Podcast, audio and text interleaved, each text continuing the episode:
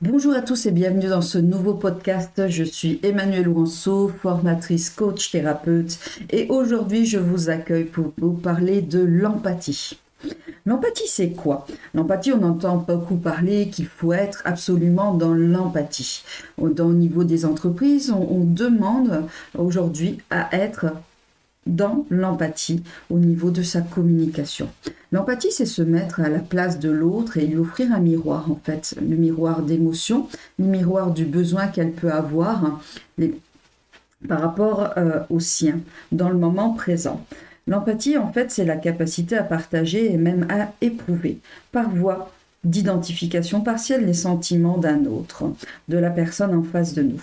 En fait, c'est se mettre tout simplement dans ses baskets pour la comprendre et lui proposer euh, ses paroles en effet miroir pour qu'elle se comprenne elle-même, qu'elle revoie ce qu'elle vit à l'heure actuelle, bien sûr je dirais que euh, y a un outil qu'on peut utiliser en exprimant l'émotion que ressent quelqu'un.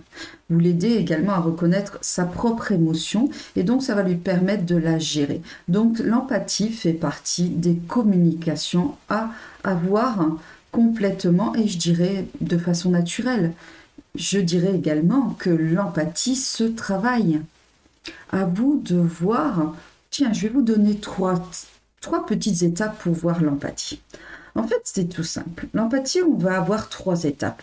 L'étape euh, cognitive, émotionnelle, relationnelle. La première étape, qui est cognitive, c'est être capable de comprendre euh, le cadre, la référence de l'autre, euh, son mode de fonctionnement.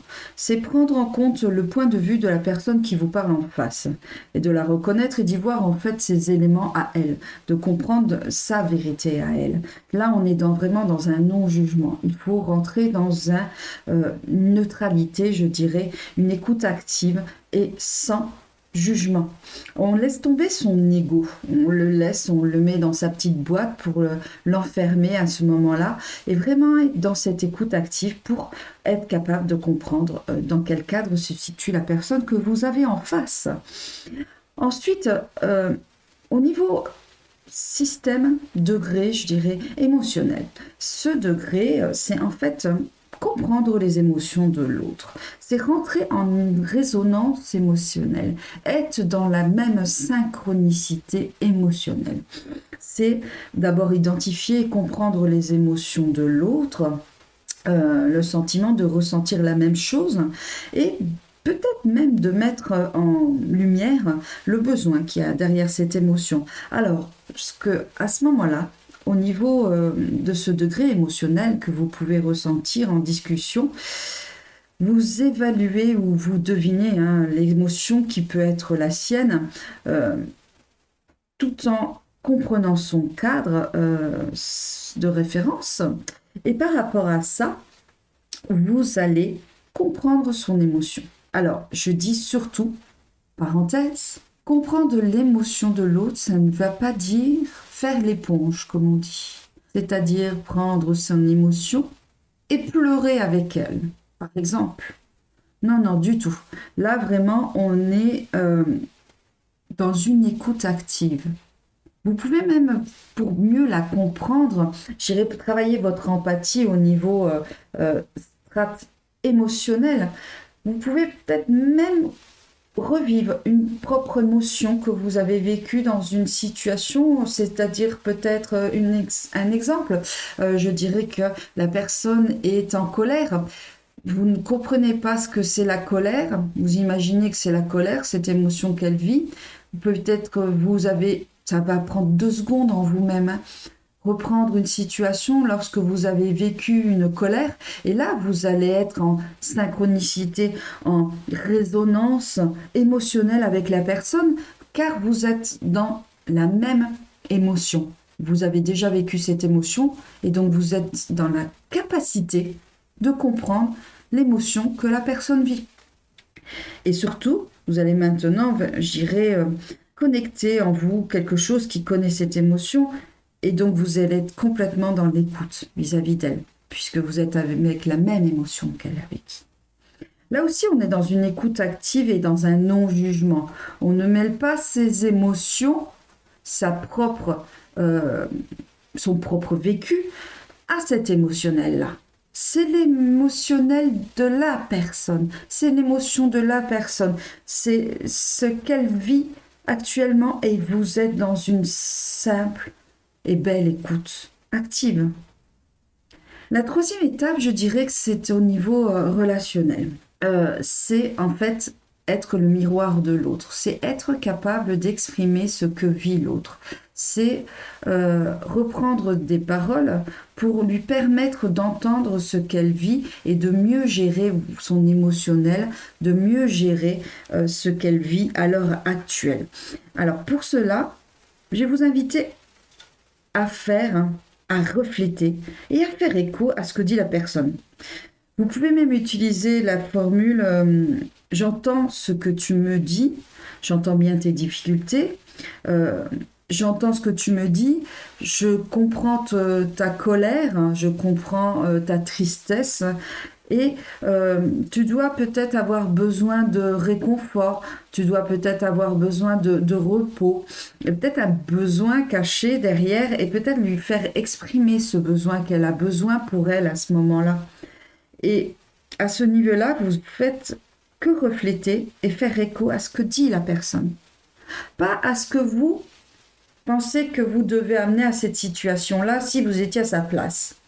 Vous n'êtes pas à sa place. Vous êtes simplement là pour être dans une écoute active et indispensable pour la personne qui est en face de vous et qui a besoin de cette écoute également, de ce non-jugement.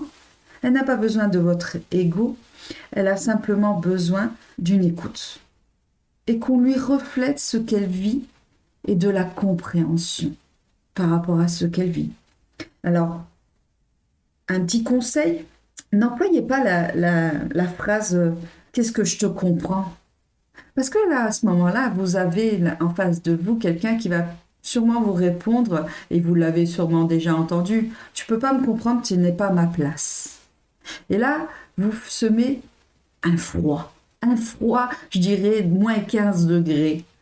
Là, vous n'allez pas savoir quoi répondre à ça réponse, même si vous avez déjà vécu cette expérience. Vous ne l'avez pas vécu par rapport à, ce qu'elle vit, cette personne. Comment elle vit, cette personne?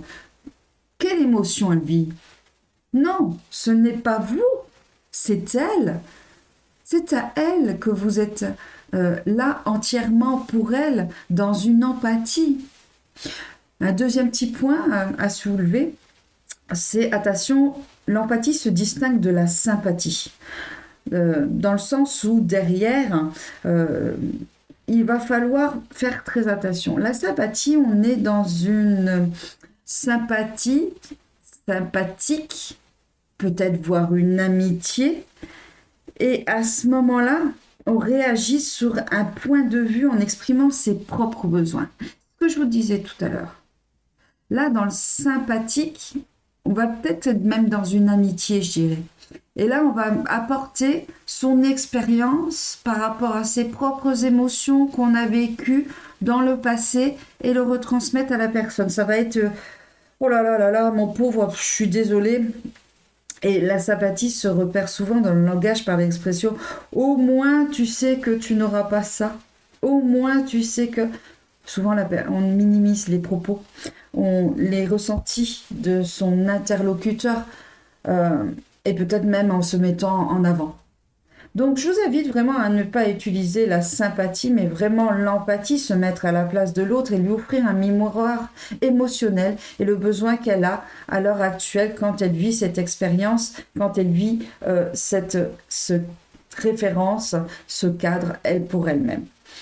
Donc voilà ce que j'avais à vous exprimer aujourd'hui sur l'empathie. L'empathie, euh, c'est vraiment, je dirais, un outil naturel à utiliser, à vous vous en rendrez même pas compte que vous l'utilisez. Peut-être même aujourd'hui vous dites mais je suis même pas dans l'empathie alors que vous y êtes complètement. Mais vous pensez peut-être que la définition de l'empathie c'est autre chose. Je vous invite aussi à revoir votre définition de l'empathie. Et peut-être après une situation d'écoute d'un collègue à la machine à café, de voir comment vous avez réagi.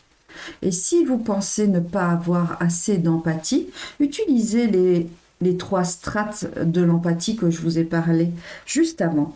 Et vous allez voir que, à force de les utiliser, elles seront totalement naturelles. Sachez également que l'empathie est un outil naturel qui permet dans toutes les entreprises, mais également au niveau relationnel, personnel, d'éviter le conflit.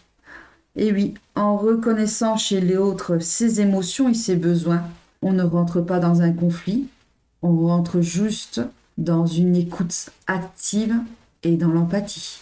Je vous remercie pour votre écoute active et je vous souhaite de belles communications. À très bientôt pour un nouveau podcast. C'était Emmanuel Laurenceau, formatrice, coach, thérapeute.